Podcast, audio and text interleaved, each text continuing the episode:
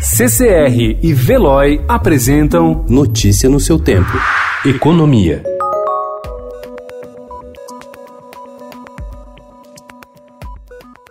A aprovação de novos concursos públicos federais virou moeda de troca do governo para pressionar o Congresso e conseguir aprovar a reforma administrativa. À espera da definição pelo presidente Jair Bolsonaro do melhor momento político para enviar a proposta de reforma ao Legislativo, a equipe econômica decidiu segurar os processos seletivos até a nova proposta, que promete mexer com as carreiras do funcionalismo, receber o aval dos parlamentares.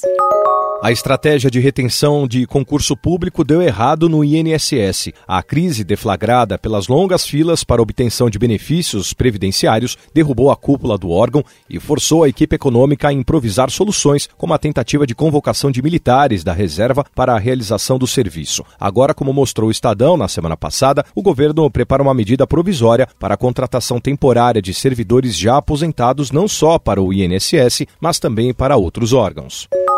O Carrefour anunciou ontem a compra de 30 lojas do Macro por 1,95 bilhão de reais. Com o negócio, a gigante francesa de supermercados dá um salto na operação de atacarejo com a bandeira Atacadão e, somado com a abertura de 20 lojas prevista para 2020, ganha o equivalente a um ano e meio de faturamento numa tacada só, segundo o presidente do grupo Carrefour, Noel Priu. Já o Macro diz que vai focar sua atuação no mercado de São Paulo.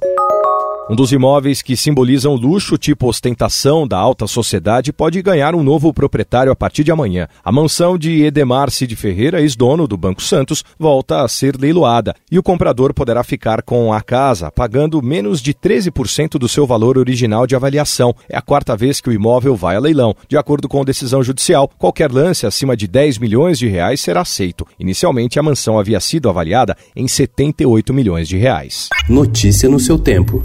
Oferecimento CCR e Veloy.